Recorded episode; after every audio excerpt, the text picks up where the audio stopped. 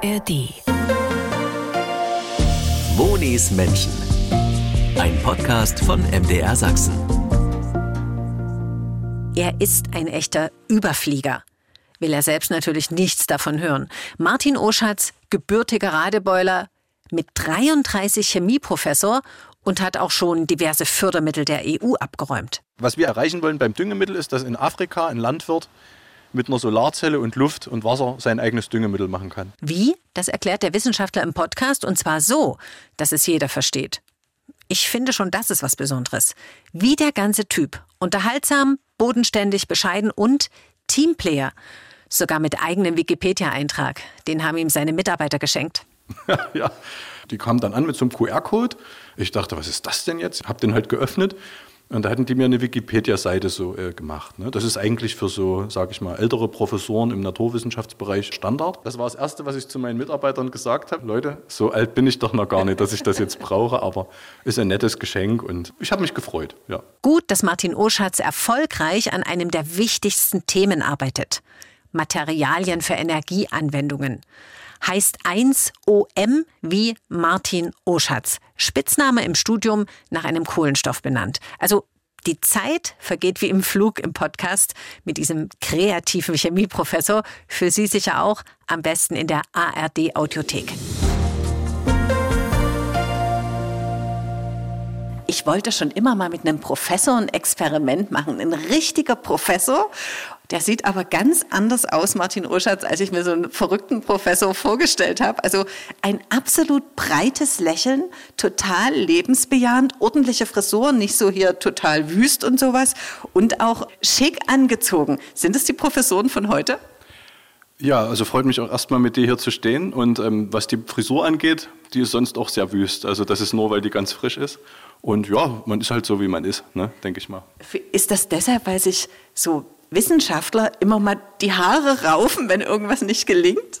Das kann ein Grund sein, ja. Man kennt ja diese berühmten Bilder von Einstein zum Beispiel. Und es sind wahrscheinlich einfach zufälligerweise viele Wissenschaftler mit verrückten Frisuren irgendwie äh, bekannt geworden und eben oft jetzt auf Bildern zu sehen. Und deswegen hat man so dieses Stereotyp der Wissenschaftlerfrisur möglicherweise im Kopf. Würde ich jetzt mutmaßen. Ne? Also vielleicht liegt es auch daran, dass wir besonders viel Ströme durch unseren Kopf gehen haben und dann die Haare zu Berge stehen oder so. Aber das ist, da gibt es keine Forschung daran, warum das so ist. Also ich habe mir ein Bild angeguckt, wo du wirklich mit deinem Team im Internet zu finden bist und mir ist aufgefallen, es lachen alle und zwar nie irgendwie, man kann ja auch so angespannt lachen, nee, so richtig ein ehrliches Lachen, so nach dem Motto, mir macht es Spaß hier zu sein. Und das ist auch so ein Eindruck, den du vermittelst, weshalb du auch bei Monis Menschen bist. Da sind ja Leute, die wirklich da angekommen, wo sie sind und die das gerne machen. Warum Chemie? Ja, weil Chemie ist halt eine Naturwissenschaft und wir versuchen Dinge zu ergründen, warum Dinge so sind, wie sie sind, Naturgesetze zu entschlüsseln und eben Dinge besser zu machen. Ne, mit Kreativität. Also wir forschen an etwas, was es heute noch nicht gibt. Wenn du jetzt einen langweiligen Chemielehrer gehabt hättest, wärst du wahrscheinlich nicht bei der Chemie gelandet, oder? Hundertprozentig nicht. Also ich hatte am Humboldt-Gymnasium Radeberg den Herrn Riedel. Das war mein Chemielehrer an der Oberstufe und der hat eigentlich so einen, auch diesen Spirit, dass das halt ein spannendes Fach ist, vermittelt. Und dann bin ich an die Uni gegangen, nach, nach der Bundeswehr, zum Chemiestudium. Und da bin ich erstmal halt dabei geblieben. Das war jetzt am Anfang schon etwas stressig. Ne? Und später habe ich dann aber mehr und mehr gemerkt, dass das wirklich eben was für mich ist. Und dann, wenn man jeden Tag mit Spaß an die Arbeit geht und eigentlich abends gar nicht auch weiß, was man am nächsten Tag macht, weil man so viel Freiheit hat, alles zu machen, was man möchte, das war dann toll. Und da bin ich dann dabei geblieben. Aber wenn man jetzt machen kann, was man will, das birgt ja auch wieder die Gefahr, dass man sich so ein bisschen verzettelt. Äh, wie strukturierst du dich? Nach Notwendigkeiten muss man schon auch irgendwie gehen. Also jetzt zum Beispiel in der Funktion als Professor hat man natürlich Projekte, die bearbeitet werden müssen. Aber man hat sich irgendwann mal dazu entschieden, dieses Projekt eben zu machen. Ja, also das ist, dass man es interessant und vielversprechend findet. Und das äh, schlägt man vor. Dann gibt es dafür entweder Fördergelder oder eben nicht. Und dann macht man das, was man halt eben selbst für spannend, vielversprechend und äh, für seine Fasson empfindet. So ist die, die Freiheit. Natürlich gibt es auch langweilige Arbeit, so Verwaltungstätigkeiten. Das wird immer mehr, je höher man im akademischen System nach oben steigt. Aber man kann sich selber so das einteilen, wie viel man von was macht und das macht Spaß.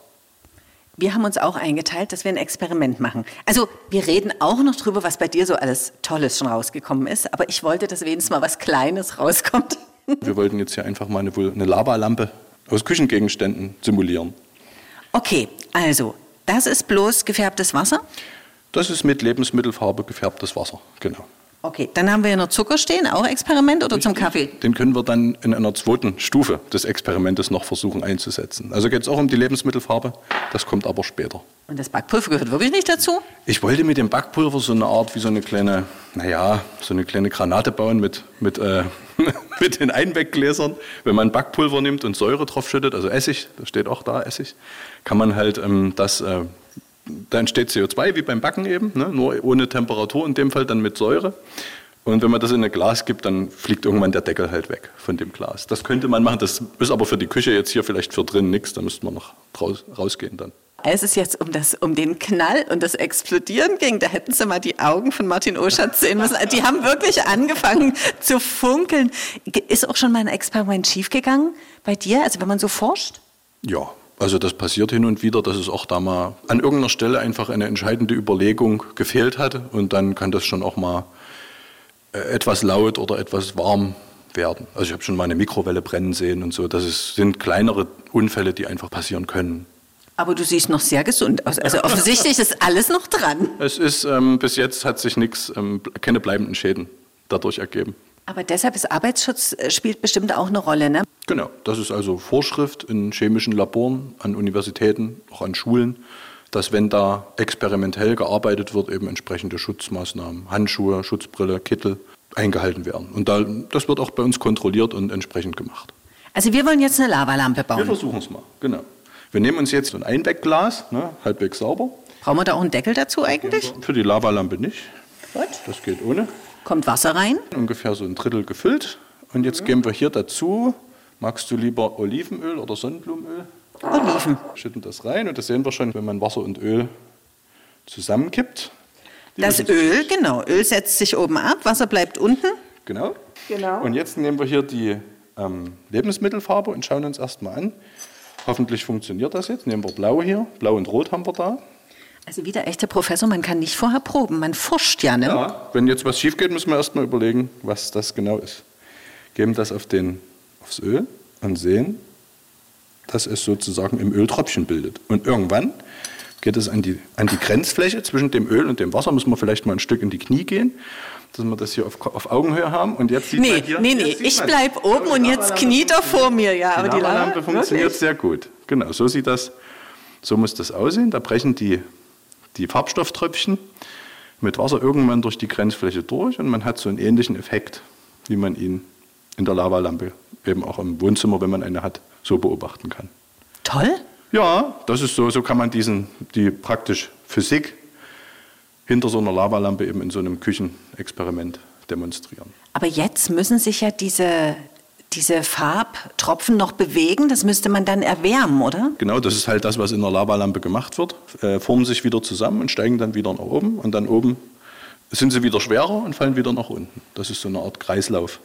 Sieht Weil cool aus. Es geht im Prinzip hier um nicht mischbare Flüssigkeiten. Ne? Das wäre ja schön, wenn das bei deiner jetzigen Forschung auch so funktionieren würde, ne? Man hat was im Kopf, dann gibt man es zusammen und dann boing. Aber da ist es ein bisschen komplizierter. Das stimmt, weil was wir machen ist eben, hier haben wir etwas, was wir sehen können. Was wir bei uns im Labor machen, ist etwas, was wir nicht so einfach ähm, mit dem Auge beobachten können. Da brauchen wir spezielle Techniken, uns das anzuschauen, wie Mechanismen bei Molekülen, wie die miteinander reagieren, wie die an Grenzflächen ähm, sich verhalten. Und das dauert alles viel länger und am Ende stellt man eben fest, dass man noch nie da angekommen ist, wo man gerne hin würde. Aber du hast ja schon einige Preise bekommen. Ähm, du bist schon oft da angekommen, wo du hin wolltest. Ja, ich hatte also in meiner Doktorandenzeit Glück. Das hat auch viel mit Glück zu tun, da muss man dann natürlich auch was draus machen. Aber ich hatte halt in Dresden, äh, an der TU Dresden in der anorganischen Chemie an sehr spannenden Materialien äh, geforscht, die auch damals wirklich tatsächlich einzigartig waren. Also die konnten nur bei uns im Labor hergestellt werden. Und das war halt eben eine Zeit, wo viele Leute daran Interesse hatten, das eben mal in verschiedenen Anwendungen eben einzusetzen. Und wir haben dann die Materialien so auch verändern können, dass die bestimmte Anforderungen erfüllen, die eben unsere Kooperationspartner gerne gehabt hätten. Und so wurde das eine sehr erfolgreiche Zeit, in der man auch viel lernt, weil man eben mit vielen Leuten zusammenarbeitet. Und äh, ja, dann habe ich dann halt viel geschrieben und einen, den einen oder anderen Preis dafür bekommen. Aber darum ging es mir gar nicht so sehr. Es hat einfach Spaß gemacht. Ja. Aber Mater neue Materialien erforschen, sind die auch in Anwendung gekommen? Wir stellen die dafür her, um herausfinden zu können, wie etwas auf molekularer Ebene abläuft. Man könnte die anwenden, aber wir gucken erstmal eigentlich, dass wir ein Material wirklich maßschneidern können und dadurch wird das natürlich dann sehr teuer und sehr kompliziert, aber wir erkennen dann Prinzipien. Ich kann ein Beispiel vielleicht skizzieren. Wir können mit dem Auto durch Paris fahren und alles ist voller kleiner Straßen in Paris. Da kommen wir nie an, ne, am anderen Ende der Stadt. Und wenn wir aber jetzt unser Kohlenstoffmaterial ist Paris, ne, das hat viele kleine Hohlräume und da kann man nur als Molekül ganz langsam irgendwie durch.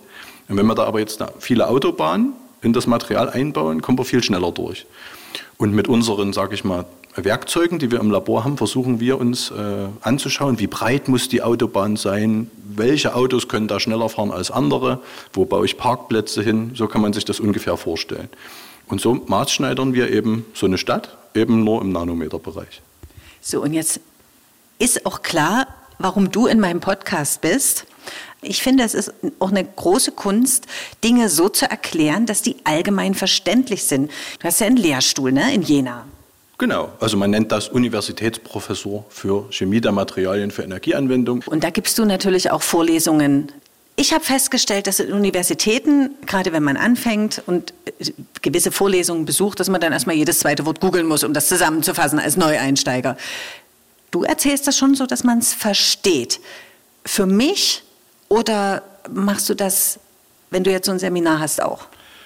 Ich, ich bemühe mich. Ich denke, das ist für jeden, der irgendwo vor Publikum spricht, völlig egal über was, ganz wichtig, sich selber erstmal durch die Augen seiner Zuhörerinnen, Zuhörer, Zuseher zu beobachten. Das ist, denke ich, ganz entscheidend. Und so mache ich das in Vorlesungen auch. Zum Beispiel hatte ich äh, eine Vorlesung für Medizinstudenten. Erstes Semester, ganz neu, Chemie für Mediziner. Da versuche ich natürlich Dinge so möglichst einfach wie möglich zu erklären. Und dann ist es auch schwierig, weil viele gar keine Ahnung von Chemie vorher hatten. Da erzähle ich dann eben mal ein paar Minuten was über die Wissenschaftler, über die Geschichte. Was hat der vielleicht in seinem Leben Tolles erlebt? Oder wie ist die Geschichte vom Periodensystem der Elemente, um das so oft zu lockern. Ne? Man darf dann eben die Leute auch nie so stressen mit so viel Fachchinesisch. Wenn ich meine eigenen Chemiestudenten im 8., 9., 10. Semester da sitzen habe, dann kann ich darauf einfach weniger Rücksicht nehmen. Ne? Da müssen wir halt vielleicht eher die ganz komplizierten Dinge lieber zwei oder dreimal erklären, aber dann bemüht man sich dann eben auch fachlich ganz präzise und so viel Fachwörter wie eigentlich möglich zu benutzen. Genau, Anfänger erstmal mitnehmen, dass sie nicht gleich das Handtuch werfen und genau. na klar, wenn sie dann in der Materie drinstecken, wie wir auch, oder? wenn wir jetzt, was weiß ich, wie ich 20 Jahre Radio machen, naja klar, da kann man dann noch in die Vollen gehen mit Radio-Fachbegriffen. Ja. Ähm, du hast ja zwei Kinder. Die sind auch noch ein bisschen zu klein für Chemie, oder? Hast du mit denen schon mal was gemacht? Nein. Also die sind eins und gerade drei geworden. Die Kleine wird jetzt bald zwei. Ähm, die versuche ich dann noch davon wegzuhalten. Aber ich habe mir schon vorgenommen, später auch mal ähm, äh, die da mitzunehmen, zu schauen, ob das was für die ist. Wir machen manchmal so Späße und versuchen so Chemiewörter denen vorzusagen, ob die die wiederholen können. Das hat funktioniert bis jetzt noch so mittelprächtig. Bei dir ging es los mit einem guten Chemielehrer. Gab es auch so ein Aha-Erlebnis, wo du gesagt hast, ich gucke mir die Natur an und äh, da will ich einfach rauskriegen, wie es funktioniert? Am Anfang war das ein kontinuierlicher Prozess. Ne? An der Uni geht man am Anfang hin, hat Vorlesungen, Seminare, schreibt Klausuren. Ist alles ganz schön anstrengend. Und wenn man dann aber in ein Labor geht, als Chemiker und sieht, was diese Doktoranden und die schon Promovierten, also die Doktoren da treiben, das ist toll. Und dann habe ich mal irgendwann ein Material hergestellt, eben diese Autobahn da mit Paris, was wir gerade sprachen. Das hatte 3000 Quadratmeter pro Gramm Oberfläche. Also das ist so wie hier vor uns jetzt ein Esslöffel, ne, so, so ungefähr. Wenn man den voll macht, ist das ein Gramm. Und das sind 3000 Quadratmeter, also so ein knappes halbes Fußballfeld Oberfläche. Und da habe ich dann so gedacht, wow, was man alles machen kann. Ne? Und das war so für mich, ich bin dann eben in diesem Thema geblieben dadurch. Also wir sind nicht nur per Du, weil das so üblich ist, weil du sagst, in deinem Team seid ihr alle per Du. Also wir kennen uns über eine gemeinsame Bekannte und äh, die erzählte mir, also wenn das funktioniert, wenn was der Martin macht, also dann ist das wirklich sowas von preisverdächtig. Bin natürlich gleich nochmal neugierig geworden. Ja, was dir da erzählt hat, ist, äh, das ist, gehört schon so ein bisschen auch zu meinen Grundprinzipien. Also ich bin der Meinung, dass man wirklich einen großen Fortschritt dann eher erreicht, wenn man eben von zehn riskanten Projekten eins beendet, als wenn man 20 Projekte macht, die irgendwie so mittelmäßig riskant sind, ne? wo, wo praktisch vorher schon einigermaßen klar ist, was da am Ende rauskommt. Das ist nie so mein Fall. Also ich mache lieber so äh, Dinge, die eben, wo man kreativ sein muss wo man auch am Anfang vielleicht so erst 80 Prozent dessen abschätzt, was man eigentlich machen will und die restlichen ergeben sich dann aus den Ergebnissen dieser ersten 80 Prozent. Das ist so ein bisschen mein Ansatz. Und ansonsten gehört zu wissenschaftlichem Erfolg ganz viel dazu. Gute Mitarbeiter, auch viel Fleiß, hier und da auch mal Glück. Und das, sind, das ist eine ganz große Mischung dahinter. Aber Kreativität und Risikobereitschaft gehört definitiv auch mit dazu. Glück? Mal ein Glücksumstand gewesen, der dir einfällt, wo du sagst, boah, das war dann der Knaller? Ganz oft, also ein guter Ratschlag ist für mich auch schon Glück. Ne? Wenn ich jemanden also frage, zum Beispiel, als ich mit der Promotion fertig war, hatte ich dann entschieden, dass ich Wissenschaft weitermachen möchte. Und dann ist eigentlich der erste Schritt immer ins Ausland zu gehen. Und da habe ich eben Leute gefragt, äh, in dem Moment, wo man den Überblick noch nie so ganz hat über, die, über das wissenschaftliche System, wer ist wo, wer macht was, fragt man eben Leute, hey, ich würde gerne dieses und jenes Thema in den nächsten zwei Jahren machen, möglichst in Europa, aber im Ausland. Und wenn man dann einen guten Tipp kriegt, der sich dann als machbar erweist, ist das auch Glück. Niederlande war das, oder? Bei mir war es Utrecht, genau.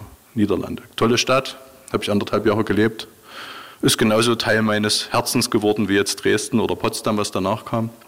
Und die richtigen Anschlüsse zu finden und die richtigen, das ist vielleicht wirklich noch wichtiger, wenn man eben ein kreativer Wissenschaftler werden möchte, ist es alles irgendwo Training. Also mir hat mal jemand gesagt, man kann alles trainieren. Und ich habe dann jemanden getroffen in Potsdam, der ähm, im Prinzip mir so viel beigebracht hat, was ich heute noch äh, verinnerlicht habe. Wenn ich den nie getroffen hätte, wäre es anders. Und auch das war Glück, ja, letztlich. Hat man auch mal einen Hänger als Wissenschaftler, dass man sagt, boah, am liebsten würde es in die Ecke knallen? Ja, solche möglicherweise Phasen, die wirklich schwierig sind, ist immer, wenn man neu anfängt. Wenn man also sich neu was aufbaut. Ne? Das heißt, alle deine Aufzeichnungen zusammenknüllen in einen Papierkorb oder Laptop weg, alles löschen und äh, neu beginnen? Ja, man nimmt immer irgendwas mit von vorher, also Arbeit, die irgendwie noch nie fertig ist, die man gerne noch beenden würde. Aber es geht bei dem Neuen eigentlich so, da kommt immer so viel zusammen am Anfang. Man lernt eine neue Umgebung kennen, man lernt neue, ähm, neue Methoden kennen. Und das ist immer am Anfang viel zusätzlich, was man da machen muss. Und es kann schon auch mal anstrengend sein, ne? wenn man dann eben noch weniger Zeit für die geliebte Wissenschaft hat als, äh, als sonst. Wenn man zum Beispiel von Potsdam nach Jena umzieht, ist ein ganz neues Umfeld. Und da hat man schon immer wissenschaftlich erstmal einen kleinen Hänger, kann ich mal so vielleicht so formulieren, weil man eben viele andere Dinge zu tun hat, die man vorher vielleicht nicht kannte. Und da ist der Spaßfaktor vielleicht am Anfang auch mal etwas weniger, aber das, die Zeit löst das. Und, und du musst ja auch ein Kannst du dir dein Team selber zusammenstellen oder bekommst du das dann vorgegeben, wenn du irgendwo neu bist? Es besteht die Möglichkeit, dass da aus dienstrechtlichen Zusammenhängen auch mal etwas vorgegeben werden muss, weil eben Verträge da sind, gegen die man nichts machen kann. Das kann aber auch eine Chance sein. Aber insgesamt, also in 90 Prozent meiner Mitarbeiterinnen und Mitarbeiter kann ich mir selber aussuchen. Das ist, da ist man völlig frei. Aber ich hätte es äh, schöner gefunden, wenn du als gebürtiger Sachse in Sachsen geblieben wärst. Da gibt es ja auch einen Haufen Möglichkeiten. Ja, das wäre auch, hätte ich auch gerne gemacht, aber ich wollte halt gerne irgendwie, also meine, wenn ich es mir aussuchen kann, das ist als Professor immer schwierig, weil eben Stellen ausgeschrieben werden, die eben dann in irgendwo sind mit einer Stadt, wo man vielleicht weniger Kontaktpunkte hatte. Und das, was da in Jena, wo ich jetzt bin, eben die Chance, die sich da geboten hat, die war fachlich vom Inhalt her echt super. Und es ist auch in Mitteldeutschland. Also ich wollte gerne eben, na hier, mir wird hier gerade ein Mikro in, äh, vors Gesicht gehalten, wo MDR draufsteht. und ich wollte halt gern äh, irgendwie meine, meine Energie und meine Ideen, die ich habe, für die hier in Mitteldeutschland irgendwie realisieren. Das wäre meine Idealvorstellung gewesen. Auch das kann man sich nie aussuchen. Stimmt, du hättest ja auch ins Ausland gehen können oder sowas, wie viele Wissenschaftler. Das machen viele. Ne? Und irgendwann als Professor, die Stellen sind so rar, dass man sich am Anfang eigentlich überhaupt gar nicht aussuchen kann. Da nimmt man die erste Stelle, die man kriegen kann, wenn die fachlich passt und die einen haben wollen, geht man dahin. Und Jena ist da schon Glück, weil ich bin Dresdner. Also meine Frau ist natürlich mit mir in Jena und meine Kinder, aber unsere ganzen Eltern sind alle hier, Moritzburg und Ottendorf. Und Jena ist okay von der, von der Entfernung. Da muss man gleich dazu sagen, dass deine Frau ja auch was mit Chemie am Hut hat. Also ich könnte mir vorstellen, das ist selten. Beflügelt ihr euch da? Ich meine, sie weiß ja, worum es geht. Das ist auf jeden Fall ein Vorteil, weil man teilweise auch, wenn man so Wissenschaft macht, Dinge tun muss, die unkonventionell sind, was so Reisetätigkeit angeht. Ne? Also ich hatte schon Jahre, da habe ich 45 oder 50 Nächte in Hotels übernachtet. Das ist für andere Berufe sicherlich immer noch wenig, aber für wenn du eine Familie hast, so mit mit kleinen Kindern oder so, ist das schon, kann das schon anstrengend werden. Und wenn man halt jemanden als Partner hat, der das kennt, das macht die Sache einfacher. Und insofern bin ich meiner Frau sehr dankbar, dass sie meine, meine Hobbys so auf so charmante Art und Weise über die Jahre ähm, unterstützt hat. Jetzt bist du ja wirklich an der Sache dran, die wir alle brauchen. Es geht um Energiespeicherung beispielsweise. Energieumwandlung. Das ist auch das, womit du dich gerade beschäftigst. Genau, also in Jena sind wir jetzt so ein größeres Team, für ein äh, paar 20 Leute. Und wir forschen zusammen an Materialien, die eben diese Nanostrukturen haben mit den kleinen Poren und den hohen Oberflächen. Und die sollen uns ähm, ermöglichen, eben Prozesse zu integrieren, damit wir zum Beispiel sowas wie die erneuerbaren Energien, die jetzt immer mehr kommen, vieles wird jetzt mit Strom gemacht, was eben früher nicht mit Strom gemacht wurde, äh, implementieren können ne, in das bestehende Energiesystem.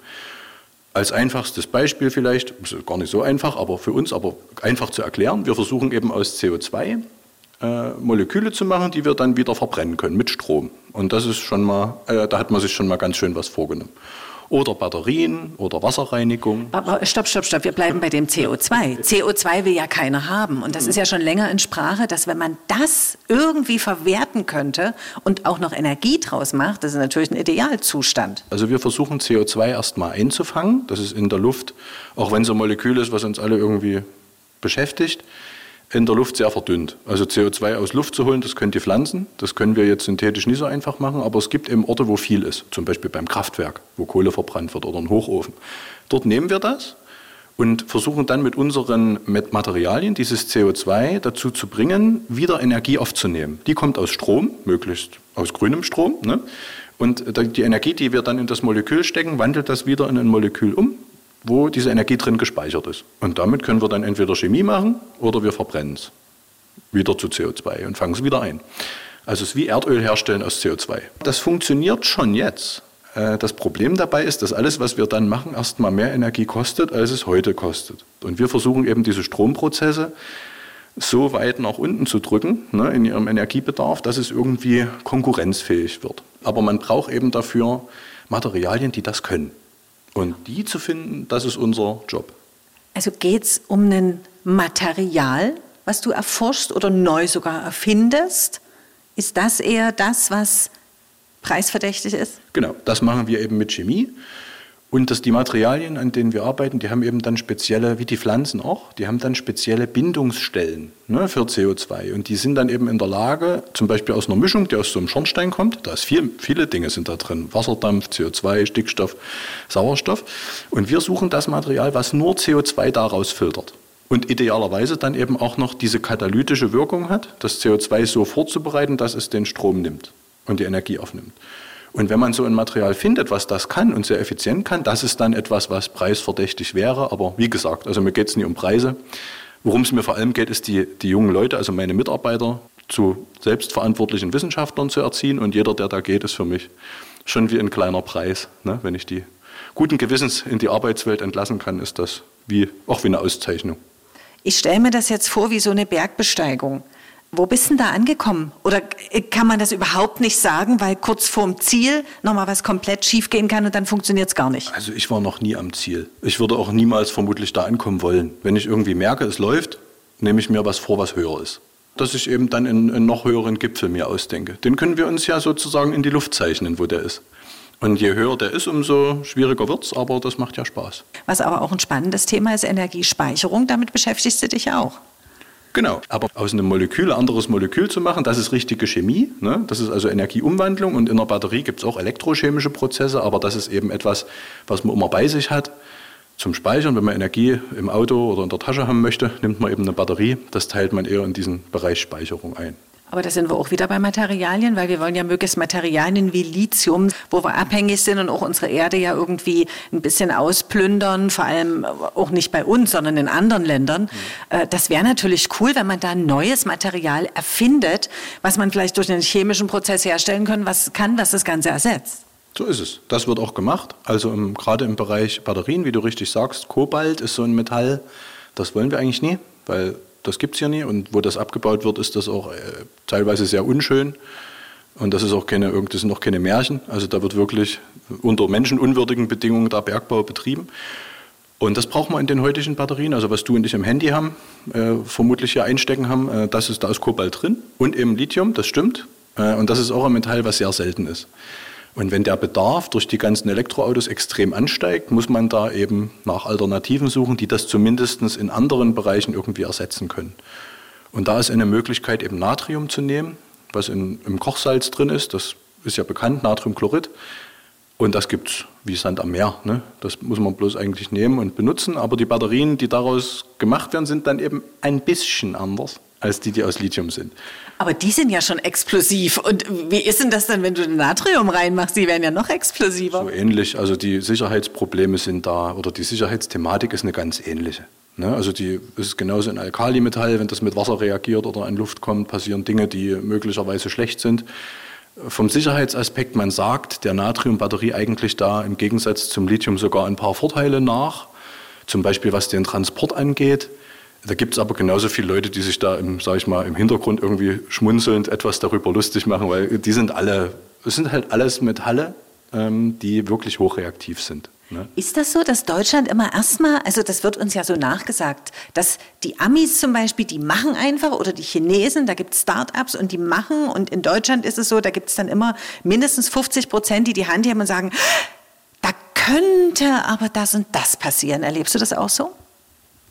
Die, also es ist erstmal richtig, dass die Amerikaner und die, insbesondere bei der Natriumbatterie die Chinesen uns da weit voraus sind. Das muss man schon eindeutig so zugeben. Warum das jetzt bei uns eigentlich noch nie so ist, das weiß ich nicht. Ich würde denken, dass, also mutmaßlich ist es so, wenn wir halt eben die Automobilindustrie haben, die eben auf die auf Verbrennungsmotoren 100 äh, Jahre lang aufgebaut hat, so etwas zu ersetzen hier, ist natürlich schwierig. Ne? Und das ist auch manchmal gar nicht so gut, wenn das immer vorgegeben wird aus meiner Sicht. Das muss halt schon irgendwie einen Markt geben und die Leute müssen das wollen wollen.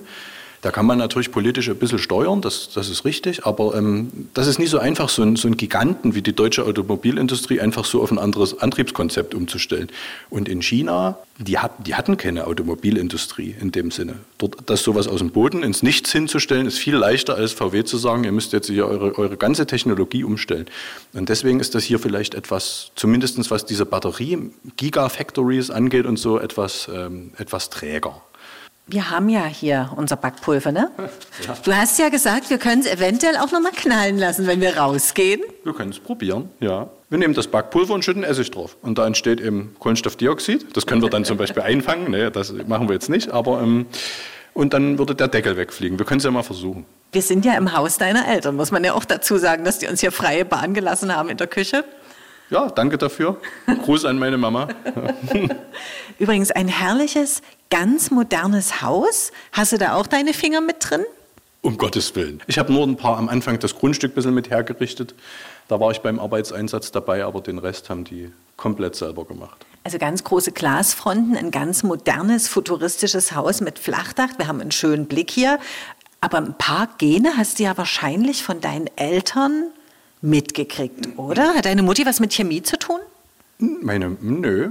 Meine Mutti ist Finanzökonomin und mein Papa ist eigentlich Hoch- und Tiefbaumeister. Also ich habe immer viel auf Baustellen gerne mitgearbeitet, aber die Chemie wurde mir von denen nie in die Wiege gelegt. Aber so ein paar, sage ich mal, moralische, lebensanschauliche Werte, das schon. Also ich war ja mit, mit 33 schon Professor, sehr früh. Und das schafft man nur, wenn man eben auch ein bisschen fleißig ist. Ne? Ich will jetzt nicht sagen, dass meine Kollegen alle faul sind, aber eine gewisse Grundeinstellung zur Arbeit muss schon auch da sein. Und da bin ich hier ganz gut eigentlich vorbereitet worden. Das heißt, du sagst nie, also jetzt sind acht Stunden um, jetzt gehe ich nach Hause. Du sagst, jetzt bin ich gerade über einem spannenden äh, Experiment oder bin gerade an was dran. Jetzt nutze ich den Flow. Die, das haben eigentlich alle Wissenschaftler. Also, dass man dann da dran bleibt, wenn man an was Spannendem dran ist. Es geht eigentlich eher so darum, wenn man mal von jemandem äh, Älteren zum Beispiel um etwas gebeten wird. Würdest du diese und jene Aufgabe übernehmen, weil sonst macht es niemand. Da bin ich halt jemand, der da in sechs von sieben Fällen einfach sagt, mach ich. Ja, und da wird auch nie weiter lange diskutiert, sondern das wird dann eben erledigt und weggearbeitet. Und das kann auch mal sein, dass das keinen Spaß macht. Aber das gehört eben dann dazu. Ne? So lernt man was, so lernt man neue Leute kennen und so macht man sich vielleicht auch an der richtigen Stelle mal einen Freund oder eine Freundin. Und hat deine Frau schon mal gesagt, also es wäre jetzt aber auch schön, wenn du auch mal die Kinder abholen würdest und dann auch mal wir vielleicht was gemeinsam tun könnten? Das sagt die oft, ja. Aber es ist, äh, ich würde ich würd nie sagen, dass ich jetzt deswegen ein Rabenvater bin oder so. Seit die Kinder da sind, bin ich noch ein bisschen effektiver geworden. Mache halt die Arbeit schneller und auch abends mal noch was, aber die Kinder kommen, denke ich, nie zu kurz. Also die, ich nehme mir da schon die Zeit. Also einen Tipp habe ich schon mitgenommen. Wenn es mal gar nicht vorangeht, sagst du Festplatte löschen, neu anfangen, komplett neu denken, bis auf so ein paar grundlegende Sachen, die man mitnimmt. Gibt es noch so einen Tipp, wo du sagst, also wenn ich jetzt meinen Kollegen viel abnehme und so, dass du noch effektiver wirst? Ich würde sagen, es gibt viele. Mir fällt jetzt bloß, ich sage jetzt nur den, der mir zuerst einfällt, ist, dass man sich eben immer ähm, gute Ratgeber sucht. Ne? Dass man halt eben, wenn man vor einem Problem steht, die meistens mittlerweile so komplex und vielgesichtig irgendwie daherkommen, sich Leute sucht, die möglicherweise an den entscheidenden Stellen die richtigen Tipps geben. Und das, äh, dass man jedes Problem immer alleine lösen kann. Und je, je mehr gute Ratgeber man hat, umso besser wird's. Wir machen ja durch Corona ganz viel über Teams und sind nicht mehr persönlich zusammen. Und ich habe festgestellt, wenn ich manchmal mit meinen Kollegen quatsche, was jetzt zum Glück wieder öfter vorkommt, da sind wir auch sowas von effektiv. Meinst du, man sollte wirklich einmal in der Woche wie so ein Feierabendbier oder ein Feierabendwasser einführen, wo man wirklich zusammensitzt und mal über Dinge quatscht? Das haben wir in Jena, also planmäßig. Das findet jetzt nie unbedingt immer im Feierabend statt, aber wir haben so die einzelnen Leute, die an ähnlichen Themen arbeiten, setzen sich zusammen. Das machen die ohne mich. Und dann gibt es einmal pro Woche eben auch ein Seminar, wo wir alle zusammensitzen und jemand etwas vorstellt und dann wird darüber gebrütet, warum ist das so und was kann ich vielleicht für dich tun oder auch nie, was ist vielleicht möglicherweise überflüssig zu tun. Als ich in Jena angefangen habe, waren wir nur ganz wenige, vielleicht vier Leute. Und jetzt sind wir 25. Und das ist ganz toll, eben zu sehen, wie dann sowas zusammenwächst und wie die Leute dann miteinander sprechen. Also wenn man sich so austauscht, dann wird alles besser und schneller. Deshalb diese ganzen wirklich authentisch lachenden Leute auf dem Foto. Du hast ja auch einen Wikipedia-Eintrag. Wie kommt man da eigentlich dazu? ja, also das haben meine, meine Mitarbeiter mir dieses Jahr zum Geburtstag geschenkt. Die, die kamen dann an mit so einem QR-Code. Ich dachte, was ist das denn jetzt? Ja, habe den halt geöffnet und da hatten die mir eine Wikipedia-Seite so äh, gemacht. Ne? Das ist eigentlich für so, sage ich mal, ältere Professoren im Naturwissenschaftsbereich eigentlich eher Standard. Und jetzt hat es wahrscheinlich unsere gemeinsame Freundin dir ähm, gesagt, dass es diese Wikipedia Nee, nee, nee, nee. Ich habe dich gegoogelt und dachte, der hat ja sogar einen Wikipedia-Eintrag. So alt ist der doch noch gar nicht. Also Mitte 30, ne? Genau, das war das Erste, was ich zu meinen Mitarbeitern gesagt habe. Ich sage, äh, Leute, so alt bin ich doch noch gar nicht, dass ich das jetzt brauche, aber ist ein nettes Geschenk und äh, ich habe mich gefreut, ja. Du bist schon sehr bodenständig auf dem Teppich geblieben und sehr bescheiden. Kommt man damit voran in der Welt? Offensichtlich schon. Das kommt darauf an, in welchem Bereich. Ne? Also wenn ich, äh, wenn ich 40 gute Mitarbeiter äh, habe, die alle gerne mit mir arbeiten, ist das mir mehr wert, als jetzt vielleicht in irgendwelchen anderen Gebieten, die auch zur Wissenschaft dazugehören, dadurch voranzukommen, dass man eben möglichst unbescheiden daherkommt. Man steht dann ja auch ein bisschen in Kontakt mit verschiedenen Leuten, Politikern, Kollegen, Studenten, das sind alles unterschiedliche Klientel. Und da muss man sich dann halt eben überlegen, wie man sich positioniert. Und meine Überlegung dazu ist einfach, so weiterzumachen, wie ich mal angefangen habe. Und das ist auch am einfachsten vielleicht. Gibt es so eine Begegnung mit jemandem wirklich Prominenten, wo du sagst, ah, da habe ich dann auch mal so gedacht, boah. Als ich in Potsdam angefangen habe, da war im Sommer 2017 dann äh, im Wahlkampf eben der damalige Kanzlerkandidat Martin Schulz. Ne? Und zu dem habe ich jetzt kein persönliches Verhältnis oder so äh, aufgebaut in der kurzen Zeit, aber es war eben interessant zu sehen, was da für eine, für eine Pressemeute da hinterher ging und wie das dann abläuft, so ein Besuch von so jemandem am, am Institut. Und ich hatte dann auch das Vergnügen, als Namensvetter ihm äh, ein paar unserer Experimente zu zeigen. Und mein Chef hat gesagt, hat dann laut meinen Namen gerufen, Martin Martin. Und da hat Martin Schulz dann gesagt, ja, ich bin hier. Und er meinte aber mich, ne, und ich musste ich dann davor diese ganzen Fotografen und Kameras, das war schon damals in dem Stadium, wo ich da war, was Besonderes. Aber du hast nicht so eine Meute, die dann um dich drum ist und die dir dann hier die, den, die, die Aktentasche hinterherbringt und sowas? Das würde ich nie, das würde ich ablehnen. Ja. Los, jetzt lassen wir es knallen. Also wir nehmen jetzt, wir gehen jetzt wirklich vor die Tür. Dafür haben wir ein neues leeres Glas. Es gibt in der Chemie so einen Spruch, erst das Wasser, dann die Säure, sonst geschieht das Ungeheure. Ne? Äh, hier ist es jetzt so, äh, dass das Beet ist so schwach. Ja, hier ist das Backpulver und hier Essigessenz. Essig Ach, Essenz, die ist ja auch noch hochkonzentriert. Hier in unser Einwegglas. Man kann das auch machen, um einen Abfluss äh, wieder frei zu bekommen. Und da muss man warten, wenn man das Backpulver dann reingekippt hat, bis es aufgehört hat zu sprudeln. Und erst dann darf der Essig dran weil sonst eben das passiert, was wir jetzt hier machen, nämlich dass der Essig und das Backpulver miteinander reagieren. Der pH-Wert in dem Essig sorgt dafür, dass aus dem Backpulver das CO2 ausgetrieben wird, so wie es auch beim Backen passiert, nur eben dort mit Hitze. Wir haben jetzt das Glas halb voll mit Essigessenz, also, hoch, also hochkonzentrierten Essig. Also wir brauchen ja nach oben freie Bahn. Also ich bin sehr gespannt, ob es fliegt und vor allem auch, wie hoch der Deckel fliegt. Ich trage jetzt nicht die Aktentasche, aber einen Deckel dem Martin Oschatz hinterher. Mache ich übrigens gerne. Wollte schon immer mal einen Professor und Deckel hinterher tragen. Schnell reinschütten das Backpulver und einen Deckel drauf. Siehst und du, zu. Wie es blubbert? No, es blubbert. Muss ja richtig zugedreht werden, der Deckel?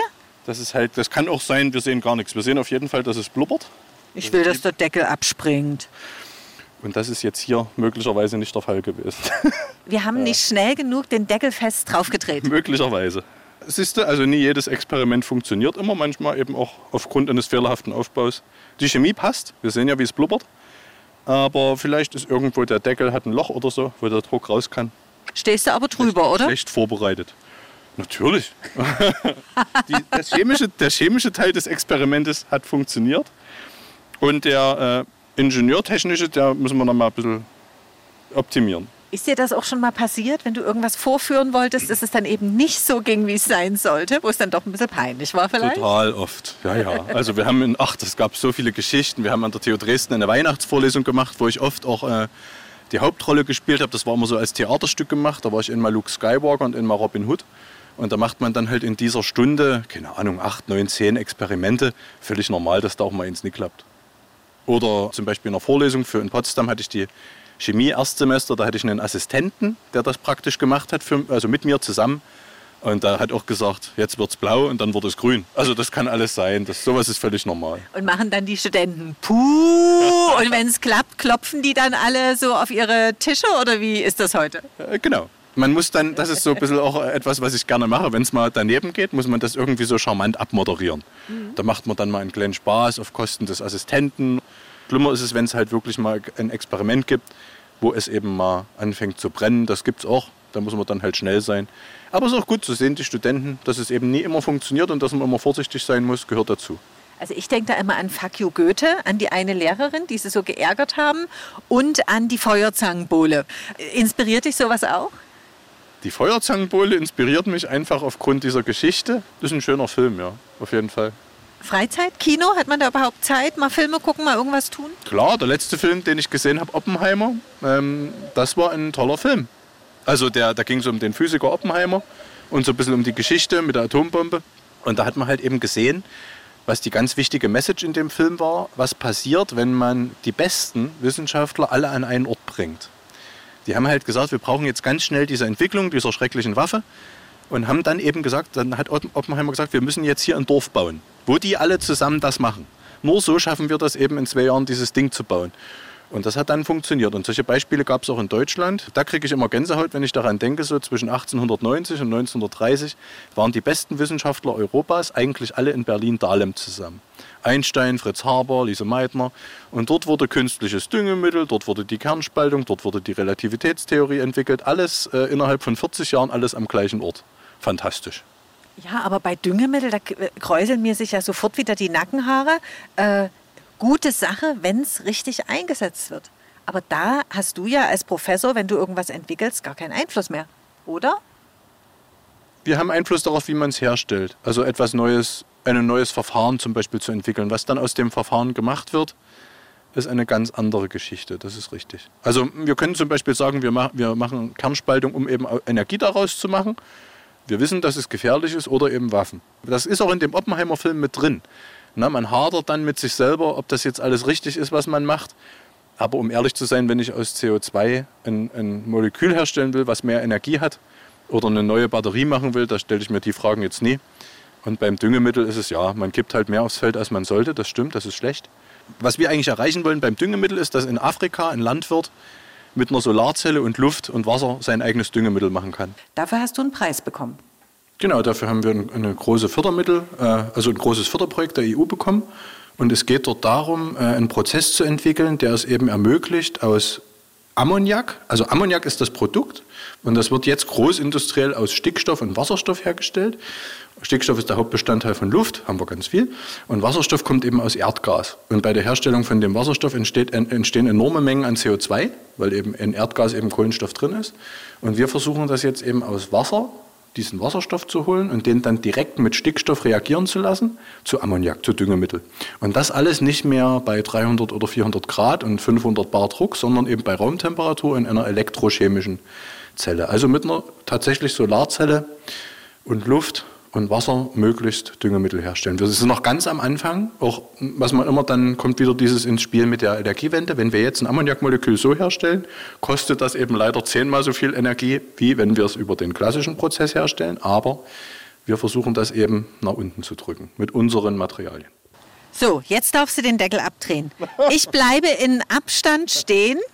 Ähm, Martin Oschatz nimmt das Glas und zumindest hält er den Deckel jetzt nicht nee, in seine Richtung. Hier war irgendwas faul. Schade, ich hätte es so gut gefunden, wenn es noch mal gekracht hätte. Aber es gluckert. Aber es, es, hat viel geschäumt. Ne? Das war, hätten wir ein anderes Gefäß nehmen müssen. Naja, egal. Wir gehen wieder rein. Es ist nämlich hier draußen ganz schön windig. Nehmen zumindest mal noch als Abschluss einen, äh, einen Schluck Kaffee. Der ist jetzt kalt. Kaffee ist ganz wichtig. Also mit Kaffee, ohne Kaffee zu zu denken ist schwer, also für mich zumindest. Ich habe das Gefühl, wenn ich viel denke, also wenn ich so Sachen vorbereite, dass ich dann ganz viel esse. Ich habe das Gefühl, das verbraucht richtig Energie. Kann ich auch bestätigen. Man hat das Gefühl schon, dass es besser ist, wenn man was gegessen hat, als wenn man nichts hat. Ne, ATP, das ist so ein, ein, Biomolekül, was die Energie speichert und das, wenn das Level davon so weit unten ist, äh, kann man halt weniger sage ich mal, geistig aktiv sein. Aber ich tue das eigentlich ignorieren. Also es ist jetzt nicht so, dass ich den ganzen Tag Erdnüsse in mich reinstopfe, bloß da, damit mein ATP-Level konstant bleibt. Aber ähm, äh, ja. Das würde man dann wahrscheinlich auch sehen. Und dann sagt man ja auch so, wenn man wirklich mal einen Kopf frei hat, dann kommen einem richtig gute Ideen. Also wenn man in die Ferne guckt oder aufs Rad steigt und mal eine Runde fährt oder sowas. Machst du das auch? Unter der Dusche zum Beispiel. Also äh, die besten Ideen kriegt man eigentlich dann, wenn man wenn man wirklich was anderes tut, als eigentlich nach einer Idee zu suchen. Und bei mir ist es noch so, meinen anderen Kollegen wird es sicherlich ähnlich gehen, denke ich, wenn man äh, etwas, ent, etwas korrigiert oder etwas kommentiert, was meine Doktorandinnen, Doktoranden aufgeschrieben haben. Also eine wissenschaftliche Veröffentlichung von denen nimmt und sagt, hier kannst du das noch besser machen oder macht man nochmal jenes Experiment. Das ist ein iterativer Prozess. Die gehen also oft hin und her, bevor man die dann zur Veröffentlichung gibt. Und während dieses Korrigierens hat man auch immer tolle Ideen. Das ist dann schon was, wo man konzentriert vor wissenschaftlichen Dingen sitzt. Aber das ist einfach was, wo man dann durch, dadurch, dass etwas aufgeschrieben wird, Gedanken klären oder sich klären und dann äh, kommen dabei Ideen. So, und jetzt will ich am Ende, wir sind, wir Journalisten sind ja, wir wollen ja immer noch ein Ergebnis haben. Du bist immer in der Forschung und gibst dort, gibst dann ab, aber gibt es irgendwas, wo du wirklich sagen kannst, das ist mit bei Martin Oschatz mit Team? Oder auch ohne Team? Ja, es gibt Materialien, die nur wir zum Beispiel bis jetzt hergestellt haben. Ne? Und die haben wir neu gemacht. Also chemische Materialien, in denen eben die Atome besonders angeordnet sind, besonders miteinander verbunden sind. Und da gibt es Dinge, die tatsächlich eben nur von uns sind. Wir nennen das in der Wissenschaft USP, Unique Selling Point, also Alleinstellungsmerkmal. Hast du dich da schon mal geärgert, wenn an einer anderen Stelle ein Wissenschaftler beispielsweise in Amerika zeitgleich das Gleiche rausgekriegt hat? Überhaupt gar nicht. Da freut man sich, weil man dann merkt, dass man irgendwie an etwas forscht, wo jemand anders auf der Welt auch dran war, dass es nie ganz, nie völlig absurd ist und das Ergebnis ist auch ähnlich. Ärgerlich ist es halt dann, wenn, äh, wenn der andere das eher publiziert hat, muss man eben manchmal so ein bisschen, ja, das sage ich jetzt bloß zu dir, hört ja niemand zu, muss man das so ein bisschen um, umschiffen. Ne? Also seine eigene Story sich dann nochmal so ähm, platzieren, dass eben die, die, die Geschichte, die da schon ist, nie verletzt wird. Also ein erfolgreicher Professor ist auch daran erkennbar, dass er viel publiziert. Es wird äh, jetzt im, im Zuge, sage ich mal, der Moderne auch teilweise nach anderen Indizes gesucht als nur dieses Publizieren. Also wenn man zum Beispiel jetzt Fördermittelanträge stellt, darf man so gar nicht mehr so ganz fett hinschreiben, was man denn alles schon publiziert hat, weil es eben auch andere Kriterien geben soll. Es ist aber wichtig, weil man kann jetzt die ganze Zeit in seinem Labor die tollsten Sachen machen, wenn man die nie publiziert äh, und niemand anderes das sieht, wozu dann? Und, und bestenfalls greift es jemand auf, entwickelt es weiter und es kommt, ich, ich habe ja immer gedacht, es gibt mal noch einen Namen von einem Material oder sowas, was ihr entwickelt habt. Ah, die haben alle Namen. In Dresden zum Beispiel, wo ich äh, promoviert habe, mein Doktorvater Stefan Kaskel, der äh, forscht viel an Gerüstverbindungen. Und in, in äh, Englisch nennt es sich Metal Organic Frameworks, MOFs. Und da ist dann eine richtige Familie entstanden, wo es tausende Vertreter gibt und diese Familie nennt sich MOFs. Und deiner? Es gibt einen, Zufall, einen zufälligen Namen. Ich hatte in meiner Doktorarbeit dieses Paris-Material von vorhin ne, mit der Straße und den kleinen Parkplätzen. Das nannte sich auf Deutsch geordnetes Meso, geordneter mesoporöser Kohlenstoff. Mesopor beschreibt die Größe und geordnet bedeutet, dass da eine bestimmte Periodizität. Und auf Englisch ordered mesoporous, OM. Und mein Spitzname im Studium war immer OM. Das war aber ein Riesenzufall.